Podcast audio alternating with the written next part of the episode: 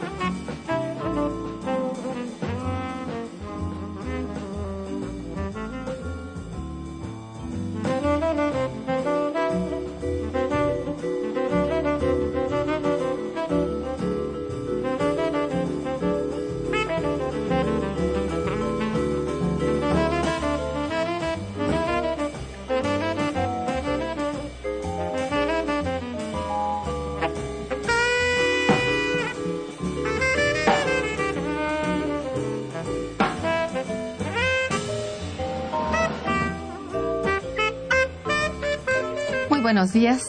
Bienvenidos a Momento Económico, coproducción del Instituto de Investigaciones Económicas y Radio Universidad. Les saluda Irma Manrique, investigadora del Instituto de Investigaciones Económicas, hoy jueves 15 de enero de 2015. El tema que abordaremos el día de hoy es incertidumbre en el mercado internacional de petróleo y su impacto en México. Para ello contamos de veras con la siempre grata presencia de Fabio Barbosa Cano, nuestro maestro Fabio Barbosa Cano, y del ingeniero Francisco Garay Cochea Petrirena. Sean ustedes bienvenidos, buenos días. Buenos, días, Irma. Nuestros teléfonos en el estudio 55 36 89 89 cuenta con dos líneas para que se comuniquen con nosotros. Y también para comunicación del interior de la República, el teléfono LADA sin costo 01800 505 2688. La dirección de correo electrónico para que nos manden sus mensajes es una sola palabra momentoeconómico arroba También pueden escucharnos a través de la página de internet www.radiounam.unam.mx. Como siempre, un poquito recordar la semblanza de nuestros invitados brevemente para que no se sientan incómodos. Fabio Barbosa ha sido profesor de varias asignaturas en diversas escuelas de la UNAM y trabajó por casi 10 años en Petróleos Mexicanos en la Comisión de Historia, que editó varios libros e inició la construcción del archivo histórico de esta institución. También, bueno, por supuesto, ha escrito diversos libros y folletos. Uno de ellos, editado por el Colegio de México, entre sus libros podemos mencionar Technical and Economics Problems of the Newly Nationalized Industry. Y eh, esto está en The Mexican Petroleum Industry in the 20th Century, editado por la Universidad de Texas en Austin dos libros recientes que pueden ser útiles para el estudio de las nuevas áreas que serán licitadas en la ronda 1 son los siguientes. La nueva situación de la exploración y extracción petrolera en México, capítulo en el libro Crisis energética mundial y futuro de la energía en México, eh, editado por Juan Pablos y el Consejo Nacional de Universitarios. Eh, que se llama Retos en la exploración y producción de petróleo crudo en el sexenio 2012-2018, que puede bajarse gratuitamente en el link todas mayúsculas ru.iiec.unam.mx diagonal 1886 diagonal 1 diagonal retos punto pdf. El ingeniero Francisco Garaycochea Petrirena es ingeniero, ciertamente petrolero, egresado de la UNAM, profesor en la Facultad de Ingeniería también de la propia UNAM, donde ha impartido cursos a nivel de licenciatura y maestría en más de siete asignaturas. Perdón. Es el único ingeniero mexicano con la Legión de Honor eh, de la Society of Petroleum Engineers. Es Premio Nacional de Ingeniería Petrolera. Ha prestado servicios de asesoría a diversos eh, personajes y profesores eh, de nuestro Instituto de Investigaciones Económicas, como también a diversas mm, subsecretarías, bueno, sobre todo la Subsecretaría de Energía. En, en Argentina, a Mexpetrol, Mexpretol, a la Corporación Estatal de Ecuador, Perú y Venezuela, a Pemex, a Petróleos eh, de Venezuela, como ya decía, a la Comisión de Energía de la Cámara de Diputados y Senadores de la República y a toda la UNAM.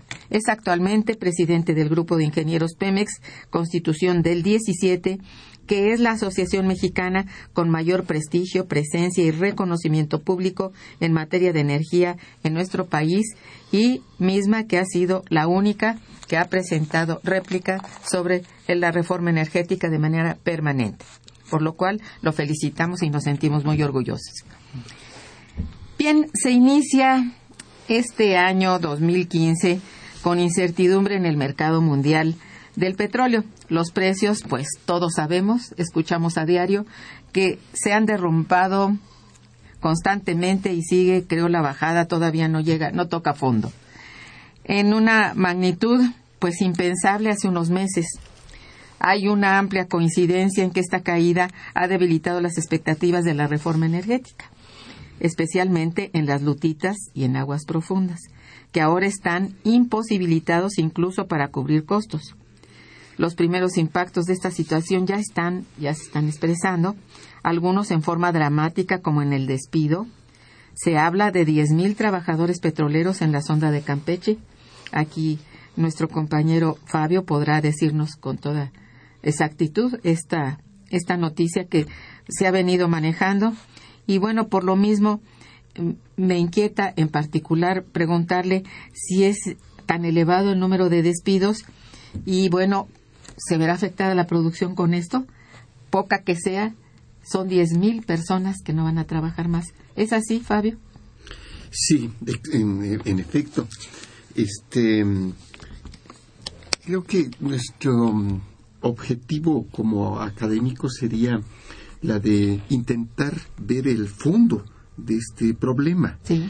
Estos despidos que ya comenzaron en Ciudad del Carmen eh, donde se encontraban las oficinas de dos em, eh, de las eh, de, dos em, se llaman regiones más importantes de petróleos mexicanos, que eran la región marina noreste y la región marina suroeste, este, los despidos son un efecto combinado de la caída de los precios y de la nueva legislación impuesta eh, por la reforma petrolera. Los precios han caído del pico en 2014, en julio de 2014, en 60% aproximadamente. Lógicamente, la tesorería eh, hoy es una nueva entidad, ha recibido menores ingresos. Para compensar este hoyo fiscal, la Secretaría de Hacienda le quitó a petróleos mexicanos 50 mil millones de pesos. 50 ah, mil millones de pesos a finales del año pasado.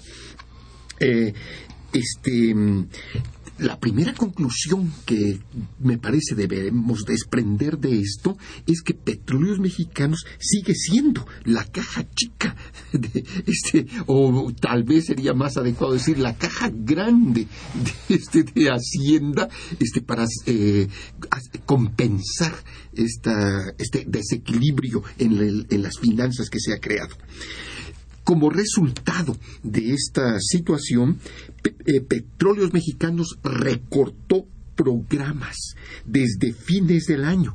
Desde el 2 de enero se sabía en Ciudad del Carmen que iba a haber este, este problema y que iba a afectar no precisamente a la plantilla de, Pemex, sino a la plantilla de las empresas contratistas.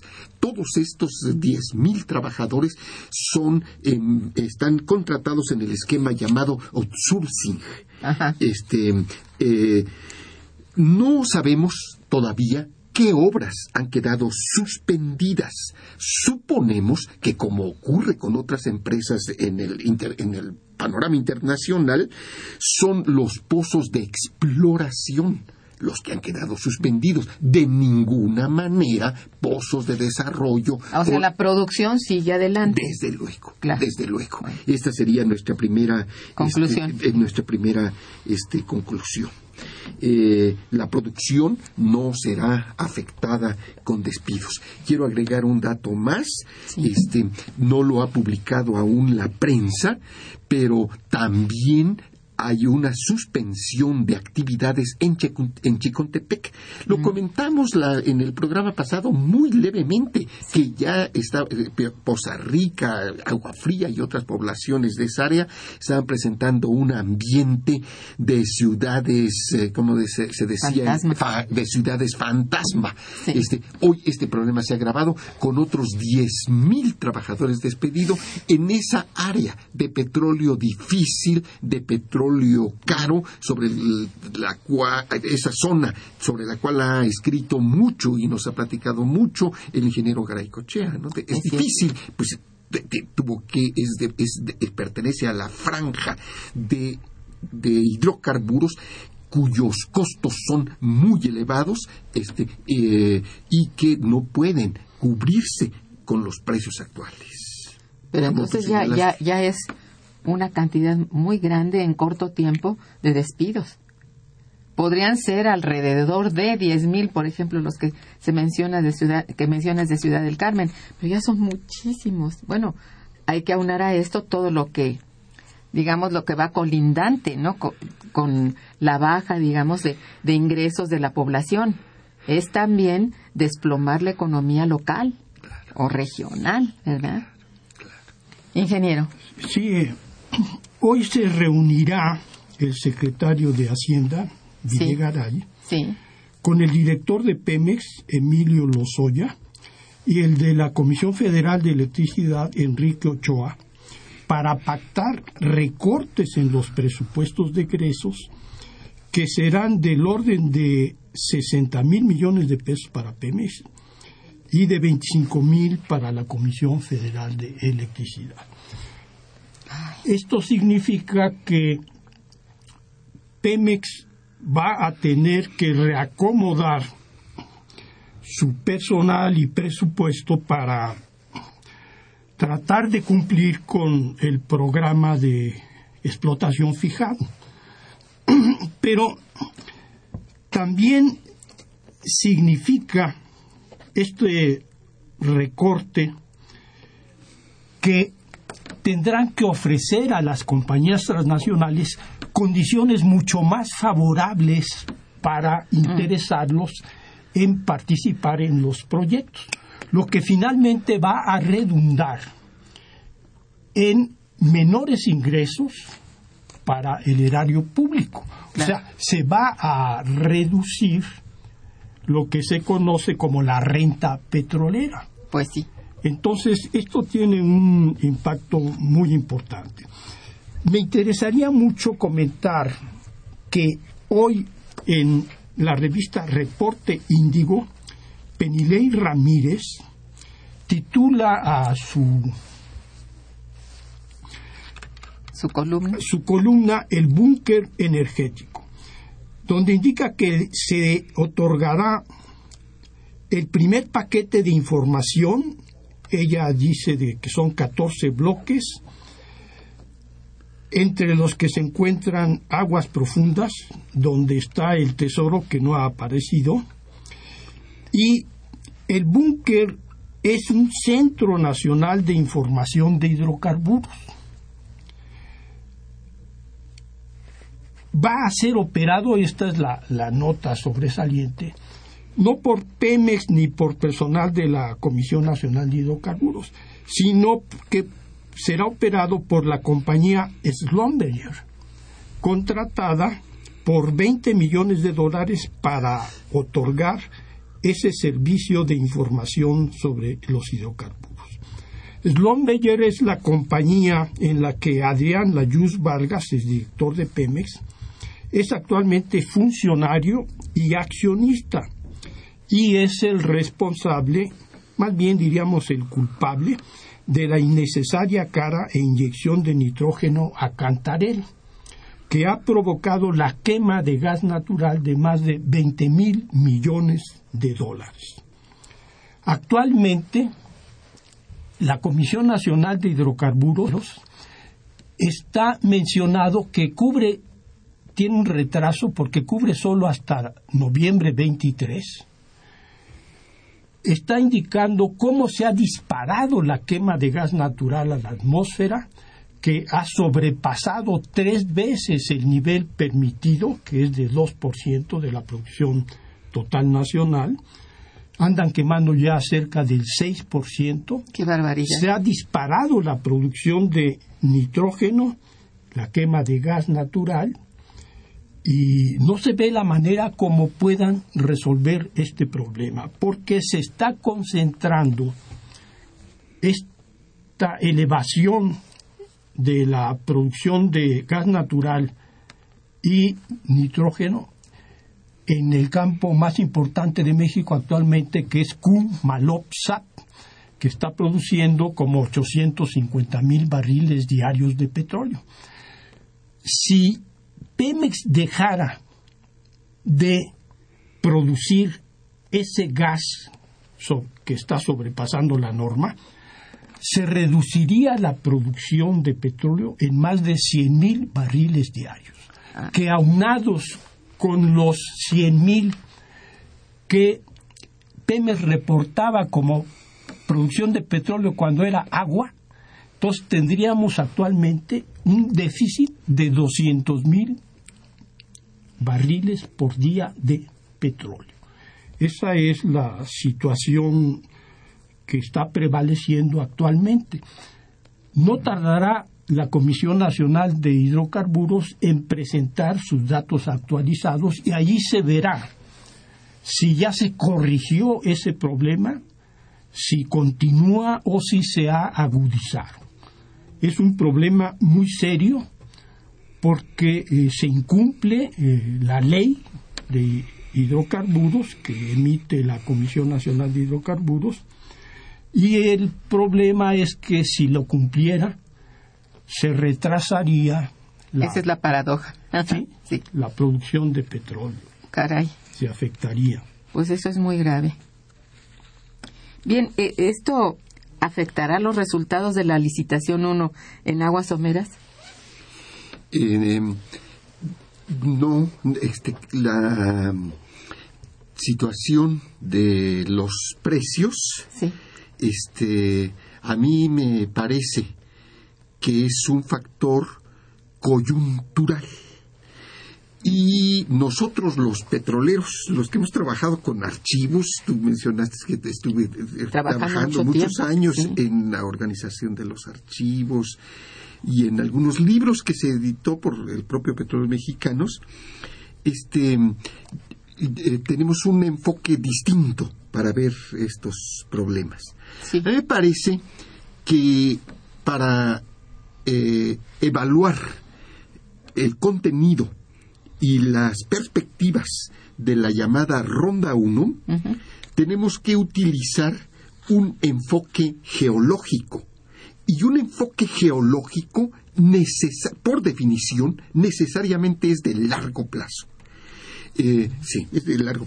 Entonces, este, lo que está ocurriendo con la ronda 1 es que mm, quienes toman las decisiones en este país eh, han eh, acordado, han decidido un giro.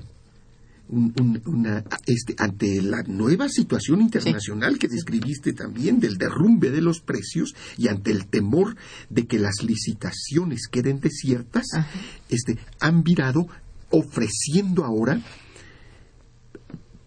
petróleo, aceite de la más fina calidad, petróleo ligero, eh, en tirantes de agua de, que pueden estar en 20 metros de profundidad.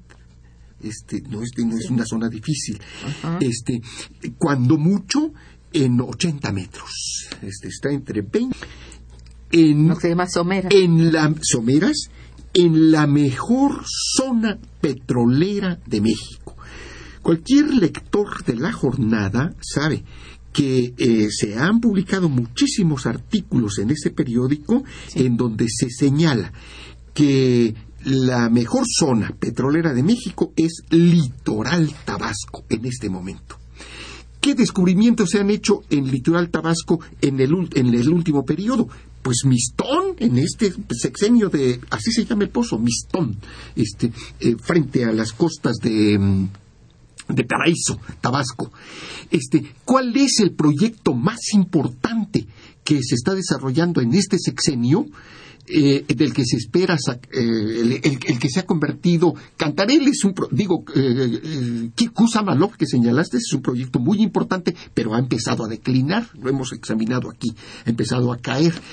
¿Cuál es el proyecto que, va, que va a crecer en estos años y que va a compensar parcialmente a Kusamalov?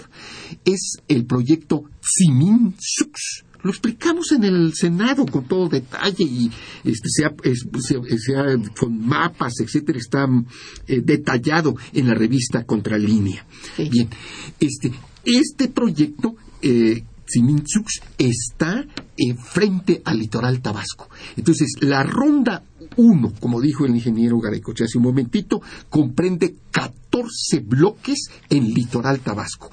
De esos bloques, una buena parte está en la mejor zona petrolera que los geólogos llaman el Mesozoico carbonatado. Es una gran faja de estructuras petroleras que descubiertas desde el tiempo del ingeniero Díaz Serrano que parten de Cactus y Sitio Grande en tierra, pasan por el Gran Samaria en Tabasco, cruzan todo Samaria aproximadamente a la altura del puerto de Dos Bocas y de frontera en Tabasco y llegan hasta Cantarel y más allá. Ah. Esa es la mejor zona. Bueno, en estas condiciones, desde luego que a mí me parece que aun cuando los precios estén desplomándose, este, habrá muchas grandes empresas internacionales interesadas en tomar posiciones en esta franja inmejorable.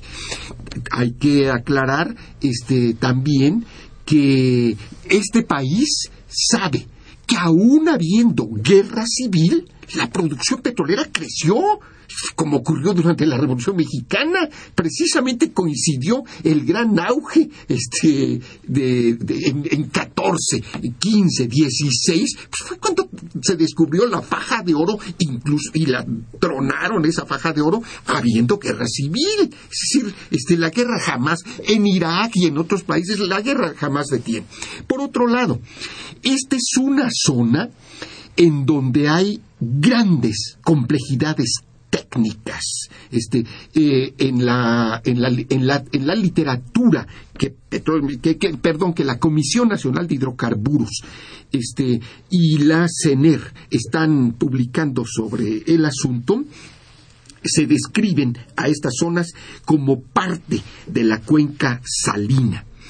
Estas complejidades técnicas quieren, quieren decir y deben ser interpretadas como que la actividad que se real, la, exploración que se realice en estos en este año 2015 se convertirá en parte de la producción dentro de cinco, seis o más años. No, va no van a obtenerse resultados este, para mañana. No es, no es aceite que va a llegar al mercado para este o el siguiente o los próximos dos o tres años. Es petróleo para la década 2020-2030, Irma. Por eso es que con este nuevo enfoque, desde luego que esperamos producción allí. Otro caso sería el de lutitas y aguas profundas. Este es el que está más comprometido ahora. Mucho más difícil de... Sí, sí. Sí, sí, ingeniero. Eh, tenemos actualmente a nivel mundial una sobreoferta de 2 millones de barriles por día. Esto ha impactado en la reducción tan notable de los precios del petróleo. Sí, claro. Pero el factor fundamental de la reducción es el acuerdo entre Arabia Saudita y Estados Unidos para quebrantar económicamente a los rusos. Este acuerdo nos afecta y a México y a los, todos los países exportadores de petróleo, como Venezuela, nosotros, etc.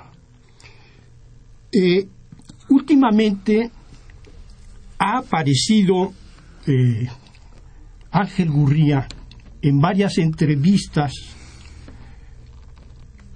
con Leo Zuckerman, con Carlos Push, hablando sobre este tema, el derrumbe de los precios de petróleo. Presenta Ángel Gurría en sus entrevistas un estudio económico que realizó la OCDE, o sea, la Organización para la Cooperación y Desarrollo Económico, en donde se presenta el cálculo de tablas sobre el impacto de la reforma sobre el Producto Interno Bruto.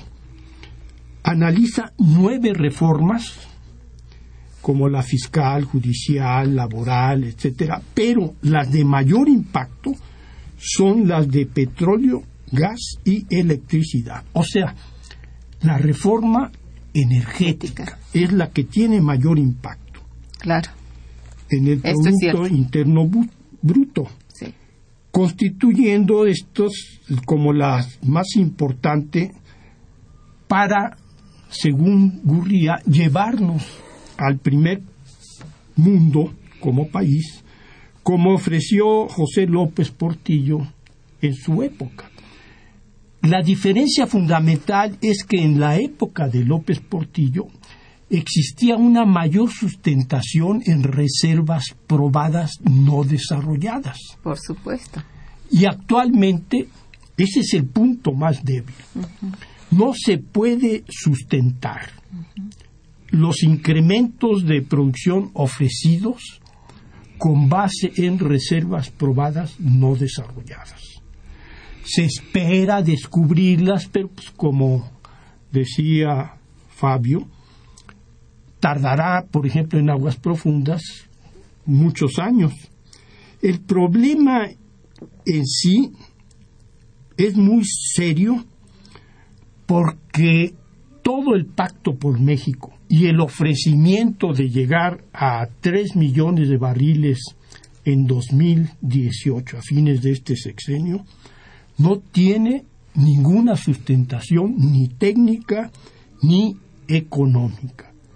Entonces estamos ante un problema muy serio y pues vamos a ver en qué para.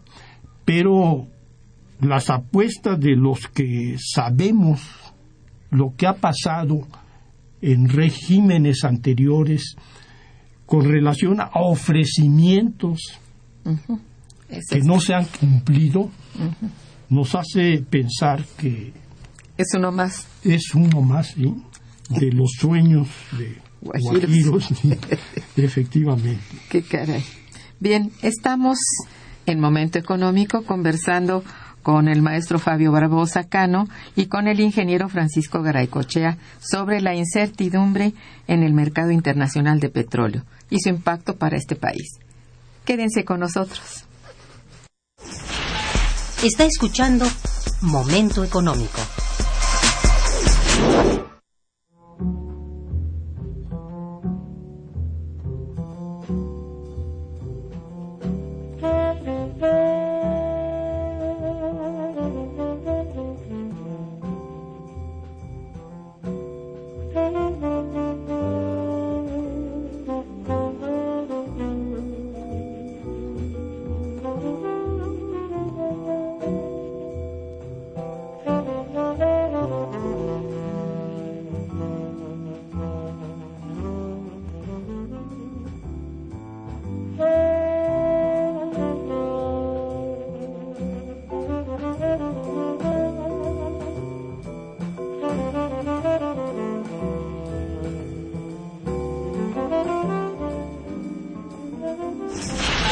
El teléfono en cabina 55 36 89 89.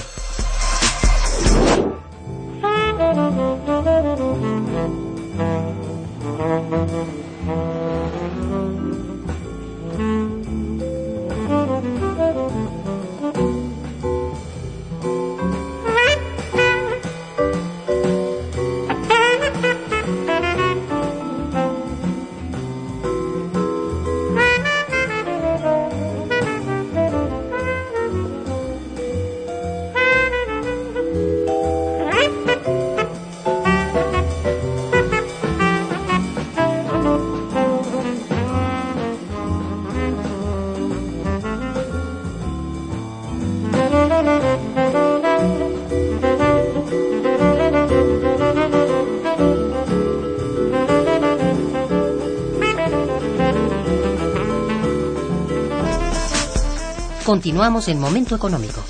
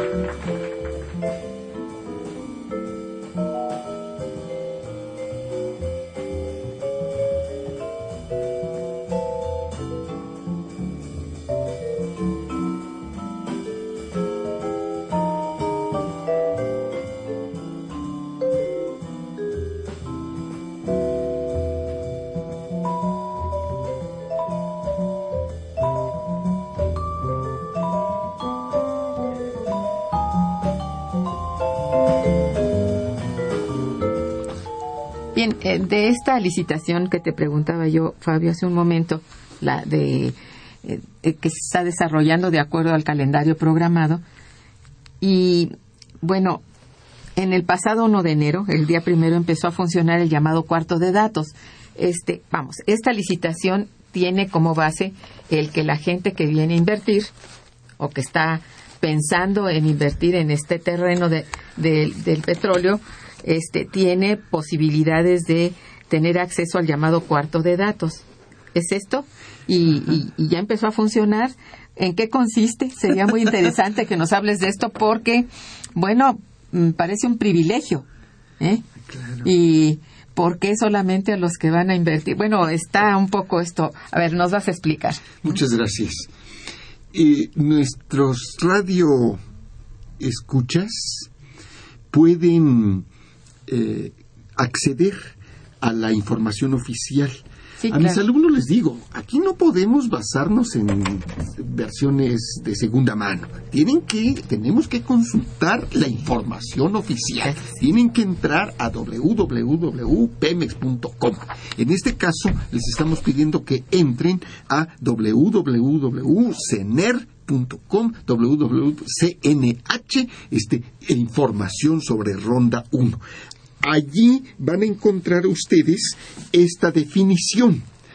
Cuarto de datos es el repositorio de información usado para almacenamiento y distribución de información relacionada con las 14 áreas contractuales objeto de esta licitación. De la, de la uno. La que, la, uno someras, así le llamamos, porque vendrá otra, el que ya está trazadita. Este, bien, pero vendrá, esta es la licitación uno en someras, la del litoral tabasco, este, a la que me he referido.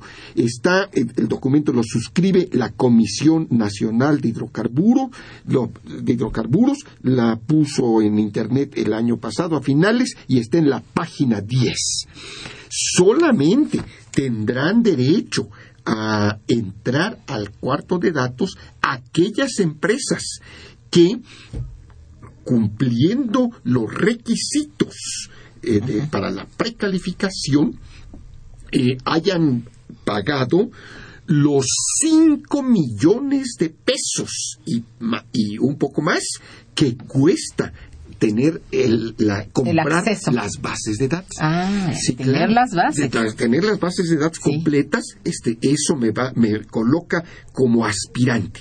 Quiero aclarar, Irma, que de entrada, esta licitación 1 eh, en Someras es exclusivamente para empresas extranjeras que de entrada ya quedaron descalificadas todas todas las empresas mexicanas. ¿Por qué razón? ¿Por qué razón estoy diciendo eso si no dice eh, exactamente eh, el documento?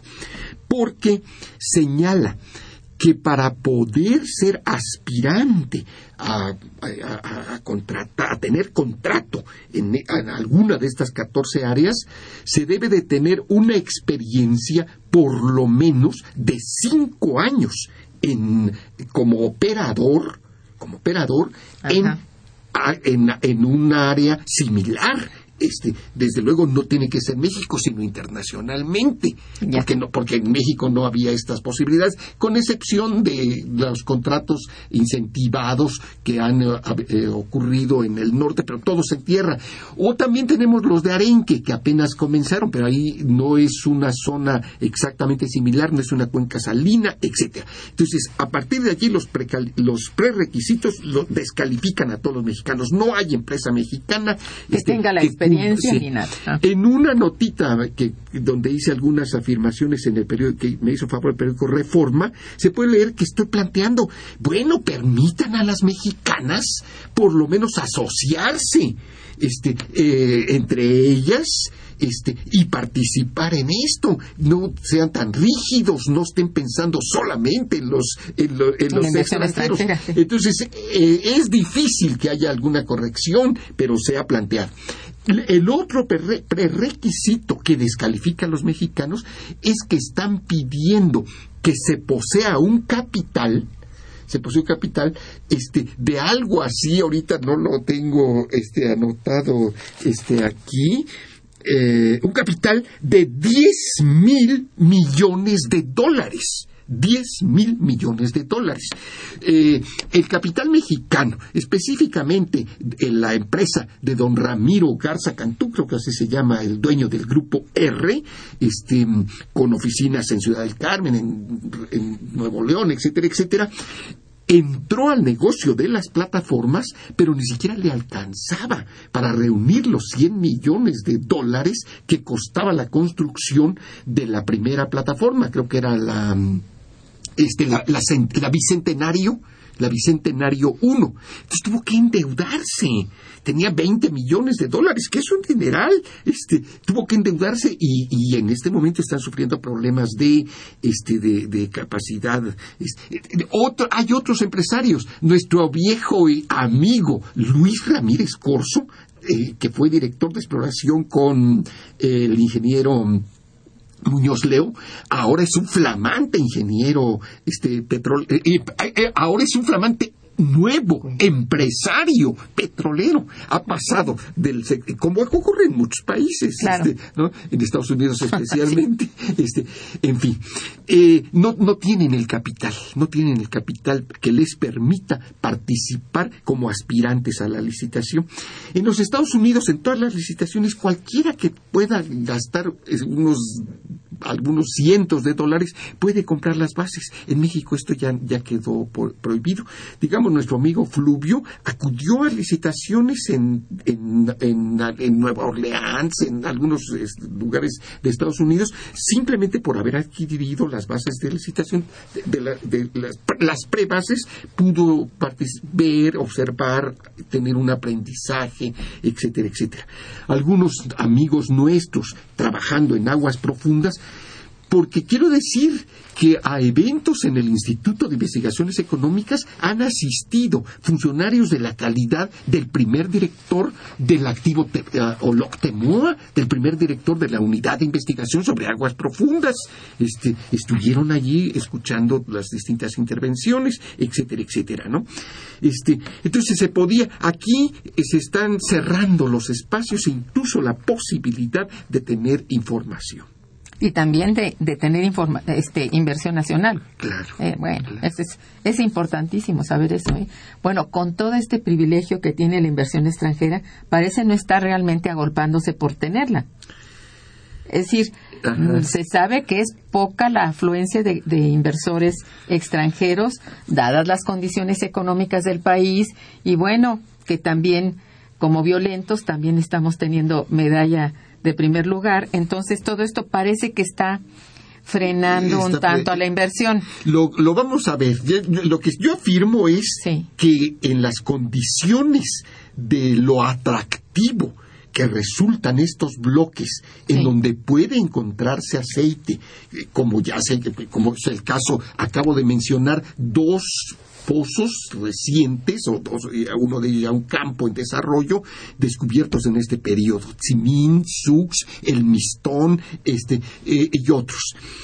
Eh, quiero decir que este debate, que, es muy importante, que nos señales que hay que matizar, ¿verdad? Que nunca debemos hacer afirmaciones rotundas, es decir, establecer los claroscuros, las dudas se despejarán a finales del próximo mes de abril. El 26 de abril eh, se hará pública la lista de las empresas que pasaron la, la, primera calificación y que van a concursar. Y el día 15 de julio, en una sesión pública que será transmitida por Internet, como ocurre en otros países, se leerá la lista de las, dando los datos este, de quiénes y qué oferta presentaron y quiénes son allí, conociendo las bases eh, antes sabremos, todo el mundo sabrá quién es el que presentó las mejores ofertas y gana los contratos. Y, a ver, sí. Bueno, el, Centro Nacional de Información de Hidrocarburos lo va a operar Schlumberger. Schlumberger es la compañía que ha tomado prácticamente todos los registros geofísicos de los pozos que perfora petróleos mexicanos. Entonces, esto le dio una gran ventaja y seguramente eh, le consiguió pues que opere el Centro Nacional de Hidrocarburos. Esta información, cuando yo trabajé en petróleos mexicanos, se consideraba reservada y estratégica y solo Pemex la manejaba, porque los registros los tomaba Petróleos Mexicanos, no es Lomberger. Y los interpretábamos nosotros, los ingenieros. O sea, cada pozo que se termina se le toma una radiografía en las partes donde están los hidrocarburos que permite cuantificar cuánto petróleo hay y de ahí cuánto petróleo se puede llegar a recuperar, o sea, las reservas. Era información que solo manejaba petróleos mexicanos y que se consideraba estratégica y no podía obtenerla nadie. Pero fue evolucionando esto de tal manera que Schlumberger y Halliburton son las únicas compañías que han podido obtener esta información y manejarla y por eso pues va a ser Schlumberger la operadora de el Centro Nacional de Hidrocarburos. Sí, claro. Bien, esto parece pues que eh, con toda la urgencia que el país tiene de ingresos y de ingresos por la vía del petróleo, que ya se redujo suficiente y hoy parece también muy incierta, por lo que decía, decías tú y que dice el ingeniero, la siguiente ronda y los contratos farm out podrán suspenderse o prorrogarse? Eh, eh, de ninguna manera. ¿No? Este, eh, los contratos farm out, farm out, sí. fuera de la granja sería la traducción literal, este, eh, los traducimos, no, no tienen una traducción literal, los traducimos como contratos de asociación. Eso De asociación. Este, tienen la peculiaridad de que van a, a contratarse, a celebrarse estos acuerdos, estos, acuerdos de asociación, acuerdos Palmau, para tareas muy específicas, para trabajos muy concretos. Este, bien, eh, no, eh, eh, estos, este otro tipo de contratos también es un área en donde mm, yo no creo que haya desinterés de las compañías y debemos de informar que Tabasco tanto en tierra como en las aguas frente a las costas de Tabasco, se ha convertido en una zona este, de lo más atractiva para la exploración y para el desarrollo de campos. La producción está declinando, tanto en litoral como en tierra está declinando, pero se siguen haciendo descubrimientos bueno. este, eh, pequeños. De tal manera que en Tabasco dos campos ya están apartados, ya están reservados, anunciados, este, para ser contratados en el esquema Farmout. Estos son dos campos interesantes. Uno de ellos se llama eh, Sinan. Sinan. Se encuentra al, casi frente a las costas del puerto de frontera del municipio de Centla, en Tabasco. El otro campo se llama Bolonticú este Volonticú. También muy cerca, Volonticú ha de estar a unos 18, 12 kilómetros del puerto de frontera, etcétera. Ambos campos este, eh, ya son campos maduros, de tal manera que serán eh, licitados para que las empresas que presenten ofertas eh, decidan algún esquema de, bombeo, de inyección de agua, de inyección de algún gas miscible, ojalá que fuera, como ha propuesto mucho el ingeniero Garicochea, gas natural, que es el, es el, mejor gas para mantener la presión en el yacimiento, etcétera, etcétera. Entonces, hay este y otros campos que van a estar en sigue, ese esquema. Sigue esto trabajando, digamos, ahí las posibilidades de que esto no pare. No, no, los, los campos y mini y Volunticú siguen trabajando, siempre siguen produciendo, nada más que han entrado en un proceso acelerado de declinación. Petróleos Mexicanos, para detener este proceso, ahora está acudiendo al capital extranjero este, y las va a licitar en el esquema de asociación o farmacéutica. Eh, en la, la compra esta de 100 mil 100 mil barriles de crudo ligero y dulce. ¿Es parte de, la nueva situación? Es, este, ese es un asunto de lo más delicado, de lo más interesante, y yo quiero este, exponer esto que sería como una especie de reflexión, este, de reflexión este, de un asunto que hay que profundizar en su estudio. Lo voy a decir rápidamente este, eh, en, sus cifras generales. Como todo el mundo sabe, México está produciendo en este momento 2.4, aproximadamente 2.4 millones de barriles de aceite. 2.4 aproximadamente. 1.2, la mitad de estos, de este, de este aceite es aceite pesado. ¿De dónde está llegando? pues de, lo que lo acaba de decir el ingeniero, de Kusamalov, de Cantarel y otros de pesados. 1.2 millones, la mitad. Otra mitad, otra mitad, 1.2 millones, son ligeros y superligeros. Nuestro superligero en México se denomina Olmeca, el crudo Olmeca. 1.2. ¿Qué hacemos con ese, con ese, con esos 2.4 millones que es nuestra extracción? Más o menos la mitad, eh, el, este, la, la mitad, el 50.8% se va a la carga de refinerías y la otra mitad, el 49.2, se va a las terminales de exportación. Pero aquí está la confusión que yo quisiera aclarar.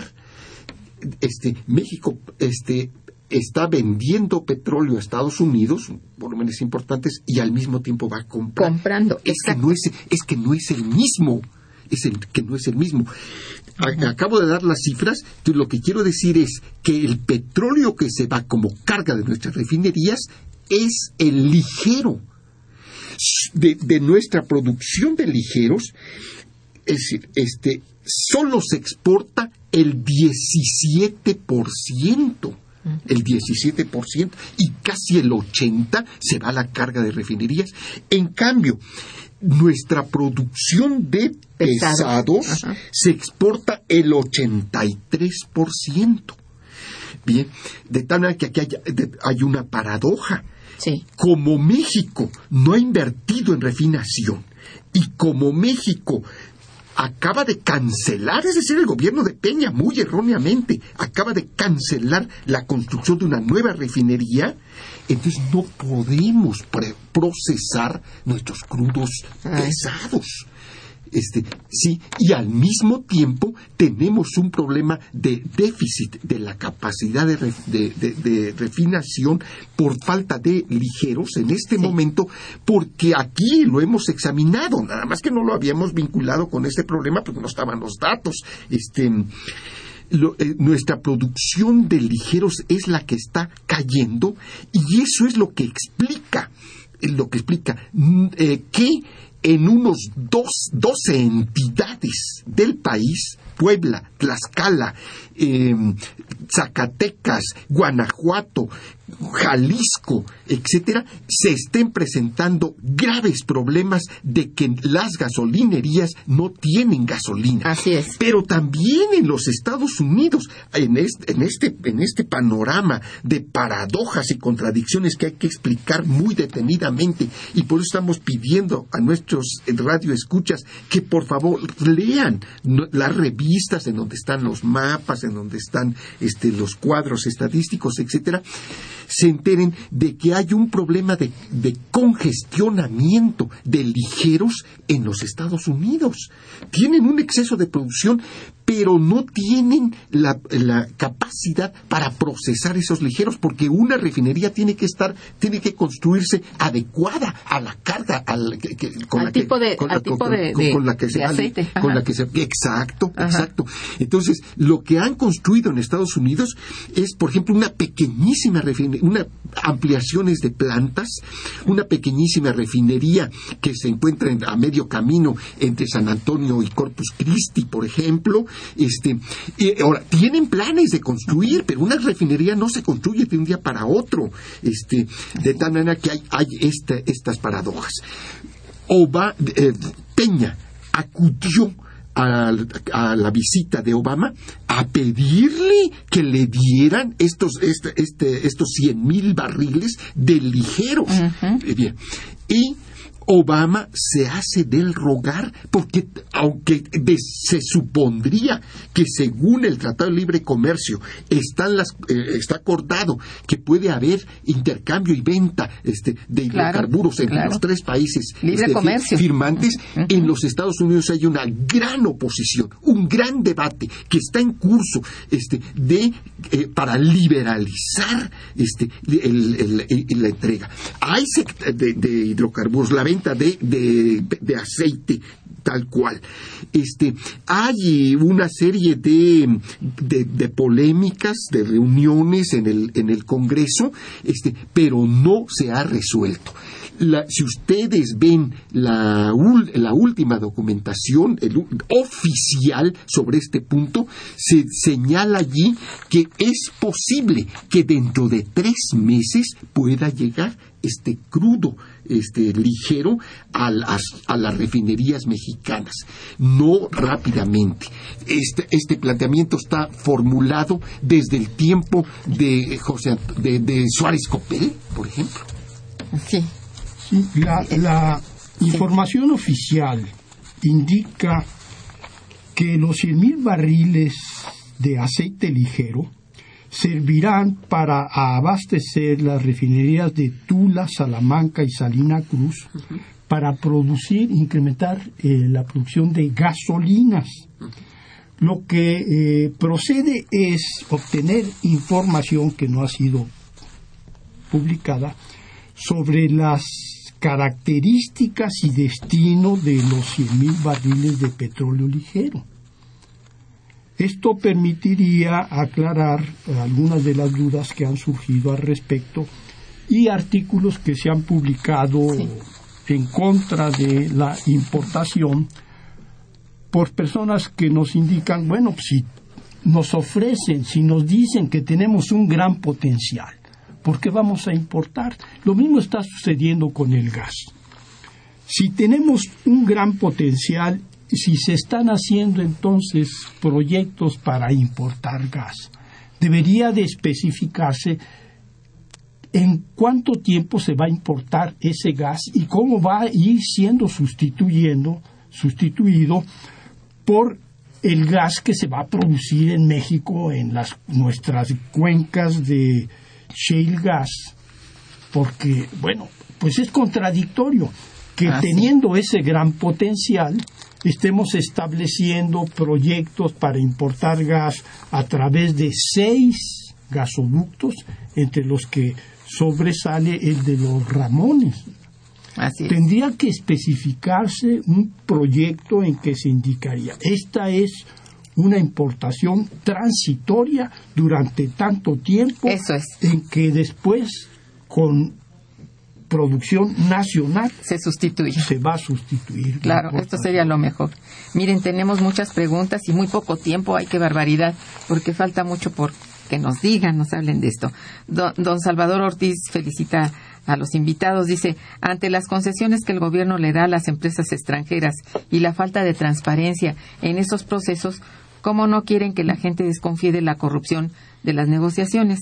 Con el precio tan bajo que tiene ahora el petróleo, ¿le conviene a México seguir exportándolo en este momento? Lo ideal sería que eh, ir acortando, limitando este, las exportaciones. Este, pienso que eh, es necesario que este asunto se plantee durante las campañas, este que, que, se resuelva. sí, que, si los partidos nada más están interesados en la lucha por el poder, pues por lo pues visto sí. Eh, no, en la lucha por estar en los cargos sin presentar alternativas ante los grandes problemas, nacionales, pues es mejor que las elecciones no se no, ocurran o no votar, porque no, no se están planteando los problemas que interesan al país. Claro, claro van a ir estos hombres a, pedir el voto de los de Poza Rica o los de Ciudad del Carmen?